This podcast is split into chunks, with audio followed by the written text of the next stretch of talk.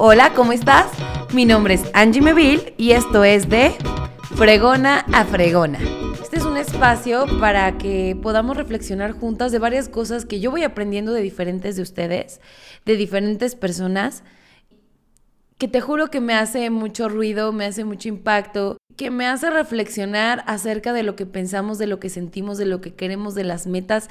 Este último mes he estado consumiendo muchísimo contenido para mí, para poder crecer como persona, para poder ser mejor persona, para no castigarme, porque creo que hemos vivido en un mundo en donde nos, nos enseñan a, flagelarnos, a autosabotearnos y que muchas veces ni siquiera tenemos em, conciencia de eso, ni siquiera nos cuestionamos. Eh, el tema del día de hoy es, entonces, ¿para cuándo? Para mí este tema fue trascendente cuando estuve en COVID cuando estuve cuatro semanas encerrada, las personas que me conocen saben que yo soy una persona sumamente social. Yo soy una persona que habla hasta con las piedras, se los prometo, y que hace hablar hasta las piedras, que es lo más peligroso. Entonces, cuando me detectaron COVID, gracias a Dios, yo sí puedo decir que la pasé bastante bien, bastante tranquila. Eh, me ¿cómo te puedo decir? Entiendo y, me apena muchísimo que muchas personas, la verdad es que no la pasaron nada bien. Eh, hay inclusive personas que han perdido gente a causa de esta terrible enfermedad. Gracias a Dios yo me lo detecté a tiempo, me traté a tiempo y la pasé bastante bien. Y tuve, fue un momento de reflexión, un momento de renacimiento para mí y lo veo así porque yo vivo sola, yo vivo con Chanel, Chanel es mi perrita, una bulldog inglés, que la amo con todo mi corazón y que si no hubiera sido por ella, creo que hubiera hablado con la escoba y le hubiera puesto Mr. Tere o no sé, una cosa así, porque en verdad soy una persona que todo el tiempo necesita estar socializando. Creo que nunca fue un tema de que dejé de socializar porque gracias a la tecnología pude seguir con mi trabajo, pude seguir con temas de la agencia, pude seguir con temas, eh, hablar con mi mamá por videollamada y creo que esa es otra, esa es otra gran reflexión del día de hoy.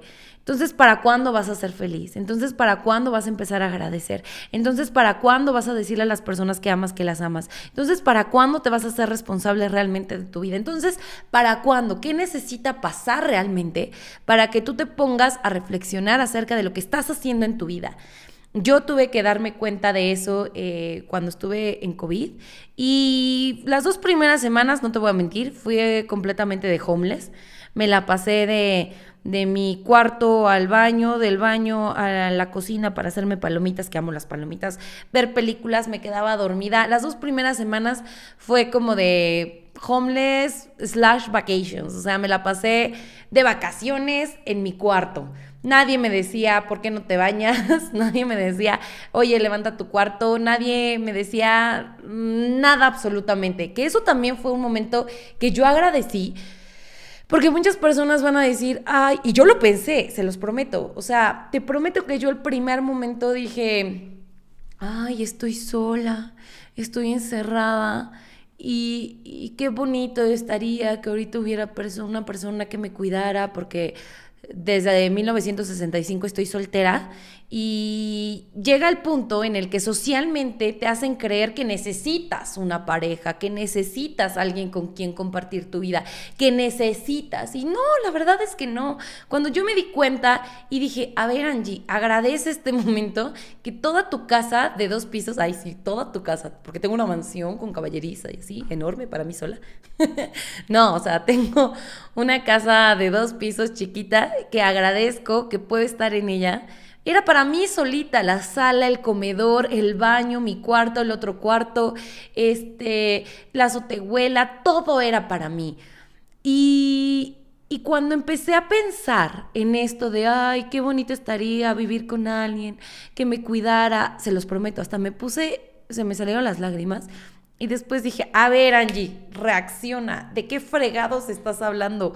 O sea, Date cuenta que toda tu casa es para ti, que puedes subir, bajar, hacerte palomitas, no bañarte, dejar todo hecho un relajo. Si quieres, haces el aseo, si no quieres, no haces nada.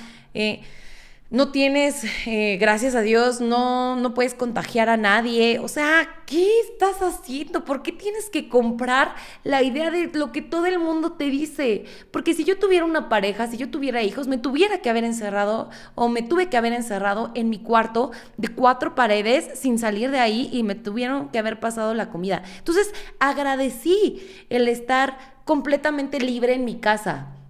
Las dos primeras semanas me la pasé durmiendo, las dos primeras semanas me la pasé acostada viendo películas. Creo que como nunca en la vida vi las series que jamás he visto. Las personas que también me conocen saben que no soy realmente cinéfila, no soy una persona que le guste ver series, no soy una persona que le guste estar en la tele. O sea, no, yo socializar es mi hit, estar en contacto con las personas, platicar de qué piensan, qué sienten, qué les duele, qué no les duele, por qué les duele, de los amores de su vida, de los tropiezos, de los fracasos, de qué eso es mi hit, ¿no? Entonces vi, vi muchas series y vean qué curioso, vi mucha serie documental. Eh, docudrama. ¿Por qué? Porque dije, ay, vamos a ver la vida de los demás. Soy medio chismosa, señoras y señores, la verdad. Eh, a mí me gusta saber de las personas, o sea, no me importa tanto qué opinan de las personas, sino háblame de ti, de qué sientes. Entonces, vi dos series bastante buenas.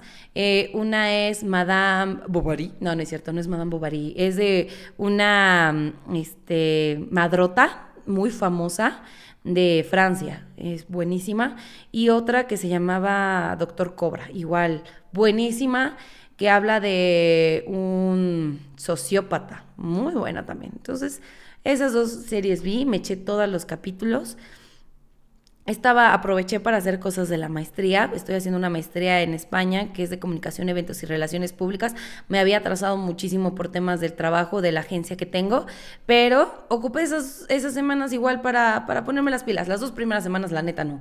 Después dije, a ver, Angie, date cuenta. O sea, ya vas a regresar a trabajar y ya perdiste el ritmo de vida porque me estaba levantando a las seis y media, me ponía a hacer cosas, tal.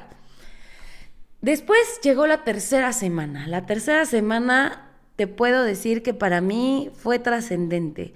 Después de dejar mi vida de homeless, dije, a ver, Angie, ¿qué estás haciendo de tu vida? Y me tocó ser bastante, bastante honesta conmigo y que creo que eso es algo que no hacemos a menudo. No tenemos tiempo a solas con nosotros, no nos escuchamos, y si no te escuchas, ¿cómo vas a saber quién eres en realidad? Porque muchas veces quienes somos es el colectivo de la gente externa a nosotros. Ay, es que yo creo que Angie es una persona muy feliz. Es que yo creo que Angie es una emprendedora. Es que yo creo que Angie es una... Eh, me decía apenas una mujer muy trabajadora, es que Angie es, ok, sí, gracias, qué padre, ¿no? Y también me dicen, es que Angie es una mujer dispersa, es que Angie es una mujer indisciplinada, es que Angie... Y muchas veces nuestra, nuestro, nuestra personalidad está basado en el colectivo externo y no en nosotros mismos, en, en adentrarnos y de saber realmente quiénes somos. A mí me tocó en la tercera semana abrir la cloaca, yo lo veo así claramente, porque todos tenemos una cloaca interna y discúlpame que sea o que a lo mejor suene bastante drástica con esto. Y si te gusta, te vas a ser responsable de ella y si no te gusta, le vas a bajar la tapadera y te vas a seguir haciendo güey dos años, tres años o toda la vida. Conozco gente que se ha hecho güey con su cloaca, ¿eh? Y se muere así. Perdónenme que sea tan drástica, pero para mí fue un despertar que me gustaría que la gente empezara a darse cuenta de qué está logrando, qué no está logrando a partir de muchas cosas que nos han estado metiendo a lo largo de nuestra vida. Y cuando yo abrí esa cloaca, me di cuenta que estaba a tope, señoras. Me di cuenta que, que, que tenía dos opciones. O me ponía los guantecitos y empezaba a limpiar esa cloaca, o la cerraba y me seguía haciendo güey creyendo que yo estoy haciendo las cosas bien, que el mundo está en mi contra, que cómo es posible que, que yo siendo tan buena eh, me vaya tan mal en los negocios, que yo siendo tan de buen corazón la gente me siga viendo la cara de turista, que yo siendo tan buena persona, ¿cómo es posible que no encuentre una pareja? No, no eres víctima. Discúlpame que te lo diga eso y si te está doliendo lo que te estoy diciendo, mejor quítame. Pero si te está haciendo clic lo que te estoy diciendo, te toca hacerte responsable de esa cloaca y de decir, ay, güey, o la limpio, o empiezo a ir a terapia, o empiezo a invertirle realmente a mis estudios, o me vuelvo disciplinada, o me levanto temprano, o me voy a seguir quejando el resto de mi vida del gobierno, de, de mis papás y de mi pareja y de, de la sociedad, de, de, mi perrito se comió mi, mi tarea, o sea, no. Entonces, ¿para cuándo realmente vas a hacer algo? Entonces, ¿para cuándo realmente te vas a ser responsable de toda esa popó que hay ahí? Me gustaría decir otra palabra, pero prometí que ya no iba a decir tantas groserías porque nací el 3 de mayo. Entonces, ¿cuándo te vas a ser responsable de eso? Porque, ¿qué crees? Aparte, esa cloaca se hereda. Y si tú tienes hijos, le vas a entregar esa cloaca llena y lo que vas a hacer es decirle, oye mi amor, ahí te van 60 litros. de popó, porque nunca me quise ser responsable de mi vida.